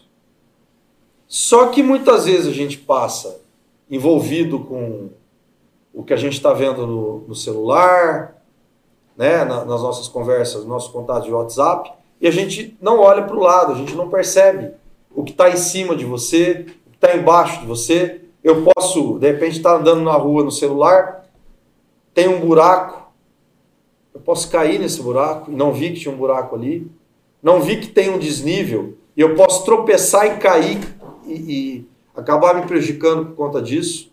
Ou não olho para cima e pode ter alguma coisa que está descolando e bem na hora em que eu passar, aquilo pode cair em cima de mim. E a gente vai falar, nossa, como que isso foi possível acontecer? Aconteceu. Quando é que a gente podia imaginar que isso ia acontecer? É, aquelas áreas ali da, da, da, das minas e das barragens são extremamente monitoradas. É um trabalho de risco, mas aconteceu essa tragédia. Sim. E as tragédias estão aí, passíveis de acontecer em qualquer momento. Então, é, na minha condição de psicólogo, eu preciso sempre estar trabalhando em prol da percepção de riscos. A percepção humana precisa estar cada vez mais aguçada e mais trabalhada. Porque o indivíduo que não percebe o que está acontecendo à sua volta é um indivíduo que está despreparado para a vida. Na hora que você vai atravessar uma rua, na hora que você vai entrar numa lagoa, na hora que você vai praticar um esporte radical, na hora que você vai fazer é, a descida de bungee jump, tudo tem riscos. Tudo pode acontecer. É, aeronaves caem, navios afundam, lanchas sofrem acidente, é, pessoas morrem afogadas. Você pode esquecer, sair de casa e colocar o leite para ferver no fogão, e você sai de casa e esqueceu que você pôs o leite para ferver. E você pode voltar com o seu apartamento completamente incendiado por conta disso. Porque não houve uma percepção sobre riscos. Então veja, o risco está nas mínimas situações e nas máximas situações. Então eu voltei, talvez, com toda essa lição de vida que eu tive em Brumadinho, mais preparado para perceber riscos. E hoje eu procuro orientar os alunos de psicologia em relação a isso e também as pessoas que eu trabalho em psicoterapia sobre percepção de riscos. Porque se a gente não tiver esse preparo, a gente vai estar sujeito a situações, né? E não tem como se deparar com uma tragédia desse tamanho, né, Marcos? E trabalhar dentro do, do núcleo ali do, do, problema e não voltar uma pessoa melhor, né? É, é impossível, tem. né? Possível. A menos que você seja alienado ou ignorante ou despreze a né? dor do outro. Porque, veja bem, todas essas demandas pessoais numa tragédia, elas ensinam muito para você. E se você não está aberto a aprender com aquilo, mais vale aquilo que você aprende do que aquilo que te ensinam, né? Sim. Já dizia é, Alex Pericinoto, um dos grandes publicitários que esse Brasil já teve, e que eu nunca me esqueci dessa, dessa frase. É... Então, acho que assim, nós estamos sempre abertos a novos conhecimentos. Eu voltei de lá, eu fiz uma universidade durante uma semana aquilo foi uma preparação para a vida. E o que virá daqui para frente? O que virá não, o que já aconteceu. Logo depois da tragédia de Brumadinho, nós tivemos uma tragédia mundial que só no Brasil matou quase 700 mil pessoas. Exatamente. Como que as pessoas estão hoje, depois de dois anos de pandemia, com tantas mortes? Uma boa questão essa que você coloca. Estamos vivendo um fenômeno novo, né? um advento novo na sociedade, que é uma pandemia. A última pandemia foi há 100 anos atrás, que foi a da, da gripe espanhola, né? 100 anos depois a gente se depara com a pandemia do novo coronavírus. Eu tenho encontrado é, pessoas que tiveram a oportunidade de crescer com tudo isso, pessoas que tiveram a oportunidade de regredir. E no meio disso a gente teve toda uma politização, né? Do, do, do tudo que aconteceu. Estamos ainda vivendo essa politização, é, mas eu vejo as pessoas muito mais duelando saberes e, entre aspas, conhecimentos do que agregando humanidade em relação a tudo que está acontecendo. Eu acho que a gente ainda vai passar por um processo de aprendizagem. Nós estamos ainda vivendo a pandemia é, e estamos trabalhando pela nossa sobrevivência. Estamos numa fase de sobrevivência ainda, né? Porque todas essas variantes estão trazendo comportamentos, estão, estão gerando comportamentos novos, né? O que foi a época da variante gama, que foi aquela variante devastadora de 2020 e de 2021. Depois a gente veio para a Delta, que teve uma outra peculiaridade, e todas essas variantes vão ditando comportamentos novos, né? E agora a gente tem a Omicron, né?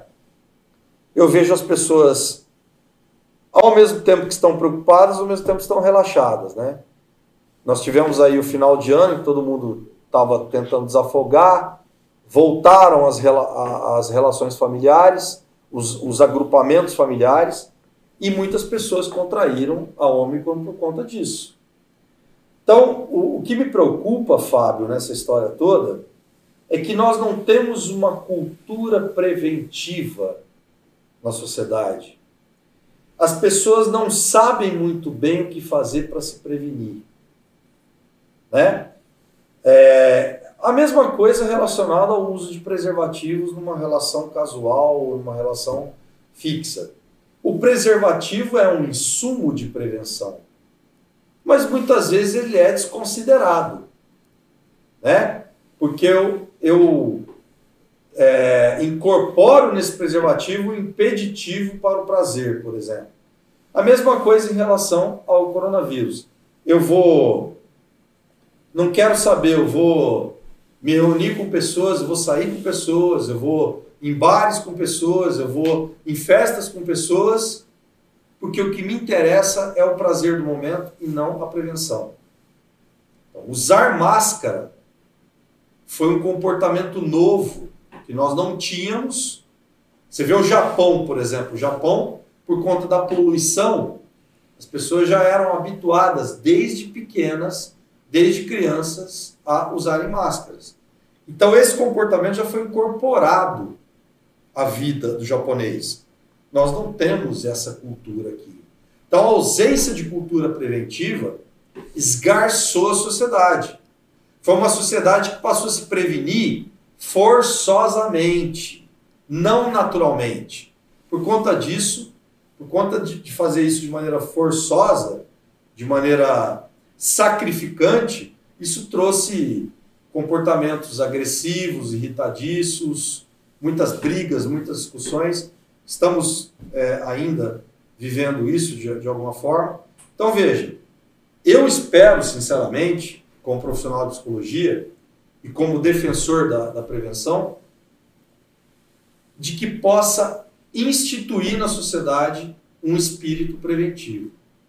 Da mesma forma como eu realço para você a importância da percepção sobre riscos, a importância da, do comportamento preventivo do indivíduo.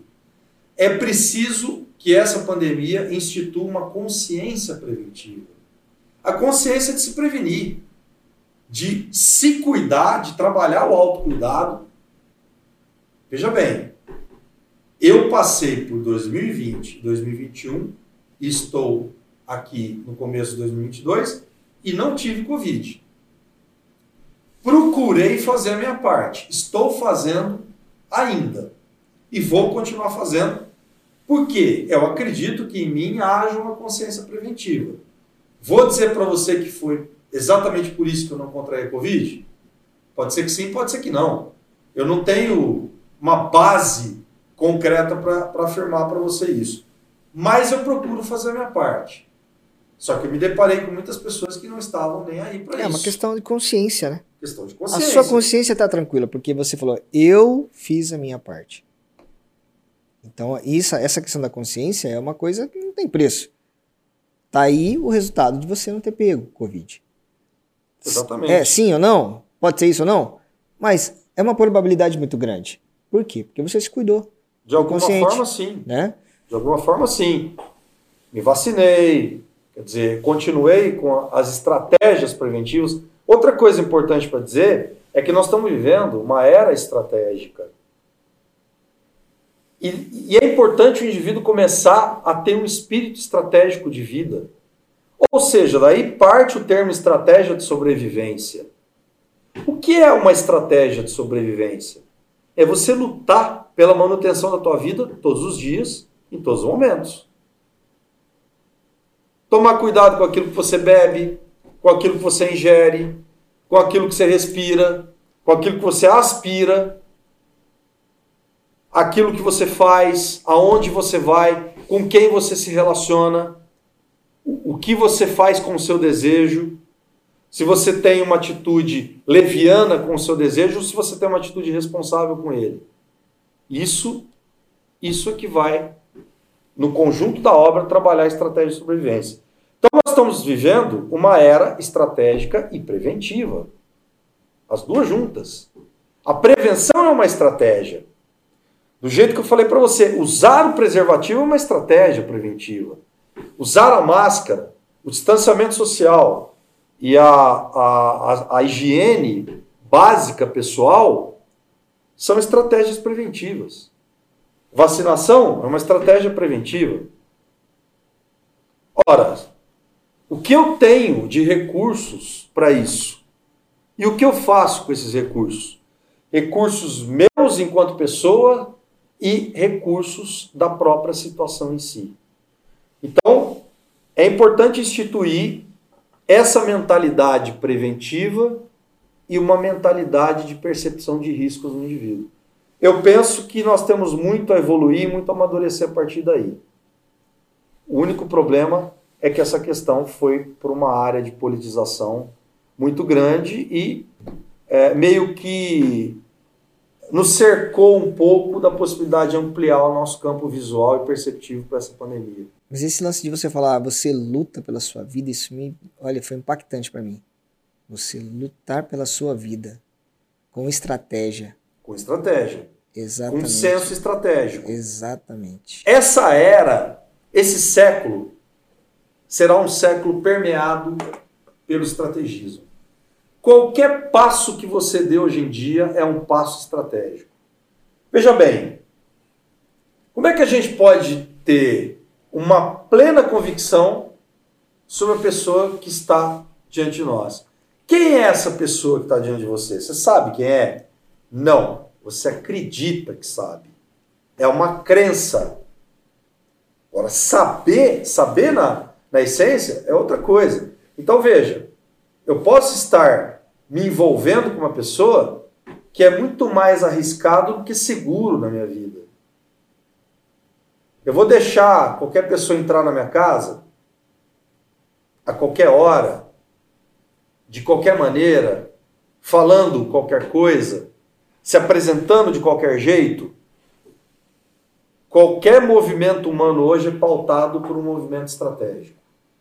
Isso é muito importante. E isso começa a trabalhar a consciência do indivíduo de uma outra forma. Esse é o meu papel enquanto profissional de psicologia. Enquanto eu tiver saúde física e mental para poder instituir isso, a minha missão dentro da psicologia vai ser essa. Muito interessante, cara, muito, porque a gente leva a vida de qualquer jeito. Qual é a sua estratégia para sobreviver? Nós estamos falando em ficar rico, é. em trabalhar, não. Qual é a sua estratégia para ficar vivo? É, Cara, muitas incrível. pessoas estão criando estratégias para enriquecer. Sim. Mas e a vida em si? Eu posso enriquecer, mas está completamente deteriorado. Minha vida está deteriorada. Mas eu estou rico, mas eu estou deteriorado. Quer dizer, eu utilizei estratégia de sobrevivência? Não. Não. Eu consegui a estratégia do enriquecimento material, patrimonial, financeiro. Mas e a tua qualidade de vida, meu irmão? Não dá. Então veja, o nosso bem maior é a nossa existência, a nossa vida e o nosso viver, o nosso caminhar.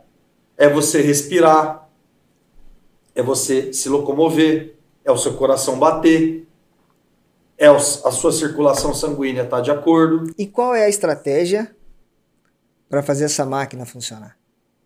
Você tem? Do organismo? Do corpo, da vida? né? Porque qual é a estratégia que a gente tem para que essa máquina preciosa, né, que a gente tem aqui, funcione bem?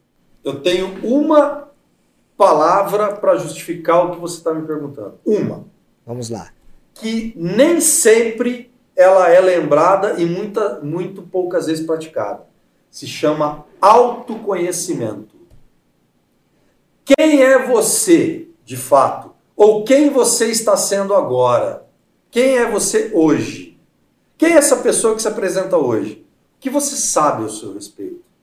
Quanto você sabe ao seu respeito? Se eu não sei dizer quem eu sou, então o que eu sei sobre mim? Então o autoconhecimento, Fábio, talvez seja uma das principais ferramentas estratégicas para este século que vão trazer em você a estratégia de sobrevivência para lidar com as várias demandas da vida. Sem essa questão, você é um ser que vaga pelo mundo. Exatamente. Não sabe nem o que está fazendo aqui na não, Terra. Não sabe nem o que está fazendo aqui. eu vou passar 80 anos da minha vida sem saber quem sou eu? Quem sou eu? E a gente sabe que isso acontece demais da conta. Demais. Porque um pouquinho de conhecimento que eu adquiri com você aqui, hoje, né, depois de 45 anos, abriu minha mente para montar a minha estratégia de vida. Sim. A partir de hoje eu monto a minha estratégia de vida. Ai, que maravilha isso. Né? Porque eu acredito que eu só pensei no dinheiro até hoje. Mas agora eu quero pensar na minha sobrevivência. Foi importante você ter Porque a gente é, é, intuitivo você sobreviver, né? É. Você se defende, você, né? Porque você tem que manter, você tem que ficar vivo. Exatamente. Mas qual é a estratégia? Não tem. Né? A gente vai se defendendo do jeito que dá. Do jeito que dá. Né? Interessante. Mas não dá para ser assim. Não dá. Não, Inteligência não precisa, serve para quê? Eu não precisa ser assim. Não precisa ser assim. Basta a gente sair um pouquinho da nossa zona de conforto, um pouquinho, ouvir um podcast igual esse, esclarecedor aqui com histórias incríveis, ou pegar um livro, ou né, ouvir outros psicólogos, enfim. A informação está à sua disposição. Você sabe me dizer quem é você? Eu sou o Matraca Podcast. Boa. Eu sou o Matraca Podcast. É isso Essa aí. é a sua nova identidade. Essa é minha né? nova identidade. Exatamente. Tem gente que quer ser o Batman, outros o Homem-Aranha. E aí vai. Eu né? quis ser o Matraca Podcast. Amigo, vamos falar sobre. É, a psicologia ela está muito em alta hoje, né? Você, como professor universitário, você está vendo um aumento pela procura do curso de psicologia? As pessoas estão mais. É, a, a, está tendo mais procura nos dias de hoje? É, tá na crista da onda a psicologia, né? A psicologia, ela tá na mídia, ela tá em programas de TV, em podcast, em podcast, ela tá na sociedade, enraizada na sociedade, e as pessoas estão vivendo hoje um, um verdadeiro manancial de situações psicológicas diversas. Então, ao mesmo tempo que a gente tem demandas psicológicas muito sérias, ao mesmo tempo você tem um despertar do interesse para essa área também muito sério, né? É, lá no curso de Psicologia no Norte, por exemplo, que é, um, é o curso mais tradicional, tem mais de 40 anos de formação, né? Isso não é qualquer coisa, isso é, isso é fazer uma história, né? história. né? Dentro da grandes profissionais que hoje são extremamente requisitados, gabaritados, passaram pela, pela faculdade. Então, assim, estamos tendo, de alguns anos para cá, um reconhecimento diferente dos, dos cursos de psicologia, da área da psicologia, porque é uma área que está se expandindo muito. Né? Antes, nós tínhamos no século XX é, uma área que era da psicologia que era mais focada em psicoterapias clínicas. Mas ela começou a abarcar horizontes na sociedade que antes não eram por exemplo, ambiente hospitalar, área empresarial, é, é, no sentido de você trabalhar na área social, na área da saúde, em centros comunitários, com populações vulneráveis, Quer dizer, você tem aí uma gama muito grande do, do, do horizonte da, da, da psicologia. E tem tido uma procura muito grande. Está despertando uma curiosidade e uma necessidade das pessoas de diversas idades. Nós temos nas salas de aula alunos de 17, 18 anos e alunos de 60 anos. Olha que legal isso. É. Incrível isso. Eu acho fantástico uma pessoa com mais de 60 anos resolver fazer psicologia. E outra coisa que está acontecendo também, um fenômeno que eu acredito que os meus colegas clínicos também devam, devam estar tá percebendo isso, pessoas com mais de 60 anos estão procurando terapias. Isso era uma coisa que pouco se via há anos atrás. Posso dizer para você que de cinco anos para cá a gente tem tido uma procura grande de pessoas da terceira idade por fazerem terapias. Pessoas que passaram mais de 60 anos sem ter feito terapia. É, vivenciaram várias situações na vida, passaram por perdas, por lutos, por tragédias, por é, pressões, por situações é, complicadas que trouxeram prejuízos psicológicos, mas nunca fizeram uma terapia. E hoje a gente está vendo uma aceitação maior de, de, dessa população de terceira idade. Né? Na clínica eu estou tendo a oportunidade de trabalhar com várias pessoas com mais de 60 anos e está sendo excelente. Então esse é um outro fenômeno que tem acontecido, além dessa maior procura e interesse pelos cursos de psicologia. Eu acho fantástico e espero que isso cada vez se fortifique mais. O, o, a pessoa que quer estudar psicologia hoje, você como professor já está no mercado há alguns anos, o que ela vai encontrar no mercado hoje, Marcão? O que, que o estudante que sai da faculdade hoje ele pode esperar que, um, que vai ter um mercado para ele ali? É, você tem hoje uma abrangência maior de atuação e você tem muitas empresas e, e, e na, área, na área educacional, na área da escola, da escola e do ensino, se abrindo muito para psicólogos em recursos humanos, empresas e psicólogos na área educacional. Você tem as, as psicologias emergentes, por exemplo, são, são áreas da psicologia mais novas. Como é essa que, eu, que a gente pode tratar aqui? Psicologia na atuação no contexto de emergências de desastres. Você tem atendimento online. Hoje você tem as tecnologias de informação virtuais onde você pode atender pessoas em outros países, em outras localidades. Isso já acontecia na psicologia ou isso antecipou esse processo do online com a vinda da, é. da, da pandemia? A, a, pandemia trouxe, porque nós tivemos a, a na, na época do lockdown, tivemos que parar com os atendimentos presenciais e passamos a fazer atendimentos por, por chamadas de vídeo. Então, podemos dizer que a pandemia trouxe, é, reforçou esse advento. Olha. Né? Aí teve uma normatização do Conselho Federal de Psicologia, os conselhos regionais de psicologia também, de reconhecer a importância de se atender pessoas virtualmente. Né? Claro que com toda uma estrutura é, operacional voltada para isso, para que eu oferecesse. E você basicamente tem a mesma, a mesma resposta. Então, isso democratizou. Hoje eu posso atender uma pessoa que está nos Estados Unidos Sim. virtualmente. Ele não precisa. É, eu quero fazer terapia com você, mas eu moro nos Estados Unidos. Ah, não tem jeito porque é só presencial. Não. Então você tem essa, essa possibilidade aí. Você tem psicologia do consumidor, que é outra área interessante. Psicologia e religiões, que é outra área interessante. E psicologia ambiental, a ecopsicologia, que é outra área que está crescendo, crescimento. Né? A associação do indivíduo no, na, na, na, na forma como ele vive nos seus diversos ambientes, por exemplo. Então, são áreas emergentes que estão é, é, abarcando assim um horizonte muito, muito grande de atuação. Eu, por exemplo, estou fazendo especialização em dança-terapia. Ou seja, essa é uma área que também tende a crescer. Né? A dança trabalhada de maneira terapeuticamente para o funcionamento saudável, do, o funcionamento psicológico saudável do indivíduo. Então veja, você tem uma, uma possibilidade muito grande de expandir o teu campo de atuação. porque tudo se fundamenta no ser humano. E quanto mais diversificada fica a vida, mais a psicologia se fortalece. Outra área extremamente importante é a área da sexualidade.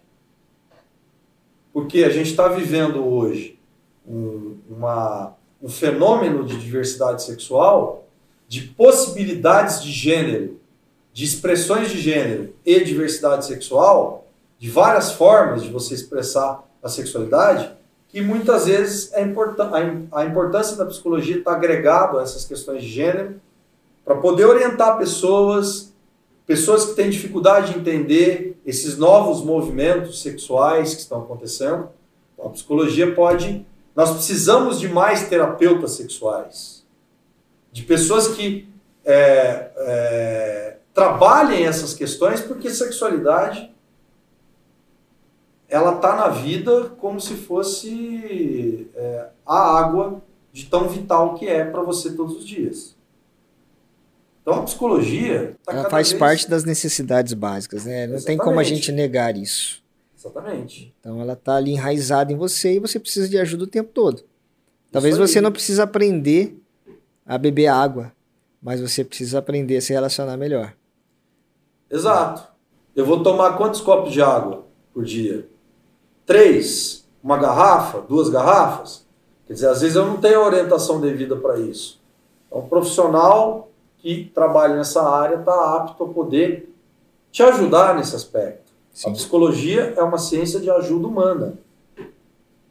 E hoje, o indivíduo está muito sem referencial sobre o que é ser um ser humano. Há uma diferença grande entre ser um ser humano e tornar-se uma pessoa. Né? Pessoa é uma construção que gera uma constituição. Você passa a ter noção de si mesmo a partir do momento que você tem uma noção pessoal sobre si próprio. Um bebê, por exemplo, não é uma pessoa, é um ser humano em desenvolvimento. A partir do momento que ele já entra no processo de desenvolvimento e passa a ter noção de que ele é uma pessoa no mundo, ele já entra numa condição pessoal personificada, vamos dizer assim. Então eu já vou cuidar da minha construção enquanto pessoa. Algumas pessoas passam a ter dificuldade nessa construção da sua pessoa. Eu posso ter uma formação de personalidade fragmentada, por exemplo.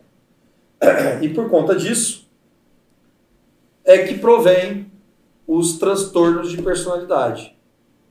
Que aí vão, vão me trazer transtornos na minha personalidade eu passo a ter dificuldades relacionais, dificuldades para lidar com determinadas situações, porque o meu desenvolvimento de personalidade foi fragmentado. Então, aí que entra o psicólogo. Você tem os transtornos de personalidade e os transtornos de ansiedade que estão na crista da onda.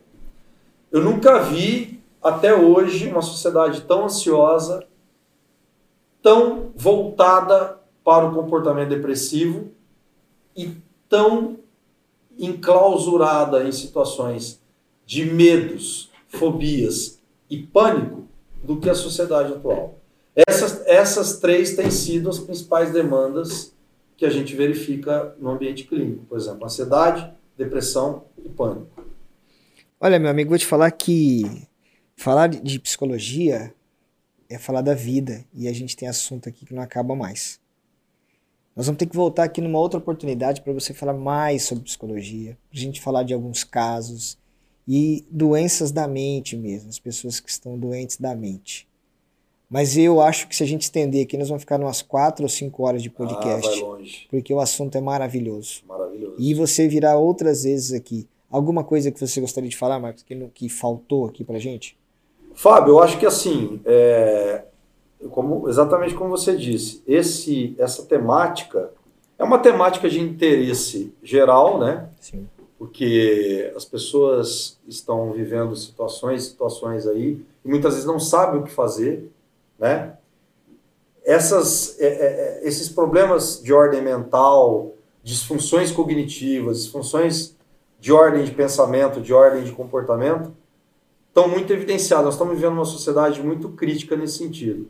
Então, eu acho assim que dentro daquilo que a gente pôde abordar, nós falamos de um projeto relacionado a, ao, auxílio psicossocial ao homem.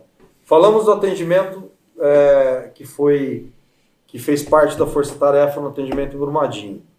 A gente falou muito sobre o que a psicologia pode oferecer ainda para uma sociedade que está num processo de transformação e transição, que é essa do século XXI. Mas eu acho que é, é sempre importante a gente discutir realidades. Realidade não é uma coisa muito debatida.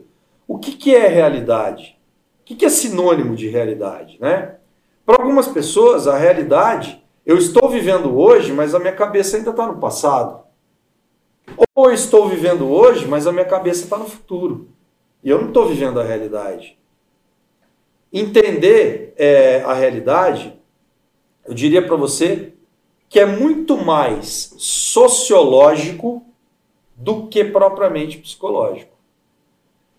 No século XXI, a psicologia ela está mais associada à sociologia enquanto que no século XX, que foi o século de efervescência do pensamento psicológico, ela estava mais associada à filosofia.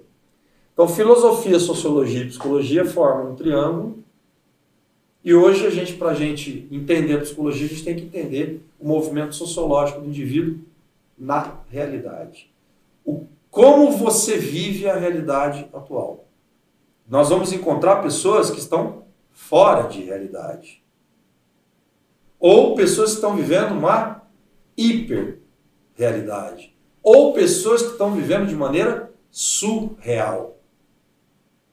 Então, inserir o indivíduo dentro da realidade, eu acho que isso dá um, um podcast próprio. Falar sobre isso é, exatamente como você falou, é falar da vida. Maravilhoso, maravilhoso. Amigo, deixa uma mensagem para as pessoas que, como psicólogo, que as pessoas precisam ouvir hoje? O que, que as pessoas estão precisando ouvir? Elas estão precisando ouvir muitas coisas. Elas estão, estão precisando se permitir ouvir. Porque nós estamos falando demais ultimamente, não estamos? Sim. Em todo, em todo canto que você vai, você tem alguém opinando, você tem alguém palpitando, você tem alguém criticando, críticas, então não faltam, né? É muita gente falando hoje em dia. Mas o que, que a gente está fazendo com toda essa quantidade de informações? Será que a gente está filtrando? Será que a gente está é, valorizando? Será que a gente está aproveitando aquilo que realmente é útil? Ou a gente está aproveitando aquilo que não é útil do ponto de vista de informação? Então a minha mensagem é para você valorizar que eu valorizo muito o homem enquanto criação divina. Nós temos dois ouvidos e dois, e dois olhos e uma boca. Ou seja, parece que nós temos duas, três, quatro, cinco bocas. Porque estamos falando em demasia. Sim. E a todo momento a gente está falando, hoje em dia, né? Então, comece a prestar atenção no que você ouve e cuide daquilo que você ouve. Essa é a minha mensagem. Cuide. Por quê? Se você convive com cinco pessoas, Cada uma dessas pessoas está falando uma coisa para você. Ah, eu acho que você devia fazer isso. Ah, acho que você devia praticar isso. Ah, eu acho que você não devia fazer aquilo ali. E vem a outra e fala: Não, eu já acho que você devia fazer. Eu acho que você tem que pensar melhor e, e devia fazer assim. É, não vejo por que você não fazer. Então veja, é muita gente falando. E o que, que você faz com aquilo que você ouve? As pessoas precisam começar a cuidar daquilo que ouvem e observar um pouco mais. Já que nós temos dois olhos e dois ouvidos, maximize a sua capacidade de ouvir e maximize a sua capacidade de observar, enxergar e perceber. Falei aqui da percepção. A percepção é poderosa. A percepção é uma função cognitiva, tão importante quanto outra função cognitiva chamada pensamento. Percepção e pensamento juntos. É daí que nasce a consciência do indivíduo. Do que eu percebo e de como eu penso. Então, a minha mensagem é essa. Procure cuidar daquilo que você ouve, prestar atenção no que você observa e tomar cuidado com aquilo que você diz. Essa é a minha mensagem que fica para as pessoas refletirem a partir daí do que isso pode representar na vida de cada um. Eu procuro fazer isso na minha, procuro trabalhar isso em terapia com as pessoas, deixo essa mensagem para você e automaticamente para todos que estão compartilhando com a gente nesse momento especial. Meu muitíssimo obrigado a você. Para mim é um grande prazer estar aqui diante de você, meu amigo, meu irmão camarada, Fábio Roger, um dos profissionais que eu mais respeito nessa terra, é, da qual eu tenho admiração e estar aqui no, no Matraca Podcast, para mim, é, faz parte de uma realização pessoal e profissional também. Obrigado, irmão. O cara ainda agradece. O cara ainda agradece. Amigo, obrigado. Eu Tem tenho uma satisfação muito. imensa também pela nossa amizade, que não nasceu hoje. E muito obrigado por ter trazido esse conteúdo incrível, esclarecedor, aquilo que a gente realmente precisa ouvir e que poucos falam. É. Muito obrigado. Eu que agradeço. Pessoal, obrigado pela audiência. Se gostaram, vão lá, pratiquem aquele inscreva-se, curta o nosso conteúdo, compartilhe, mande esse conteúdo para mais pessoas, porque ele tá incrível e é muito importante. Valeu, obrigado e até a próxima.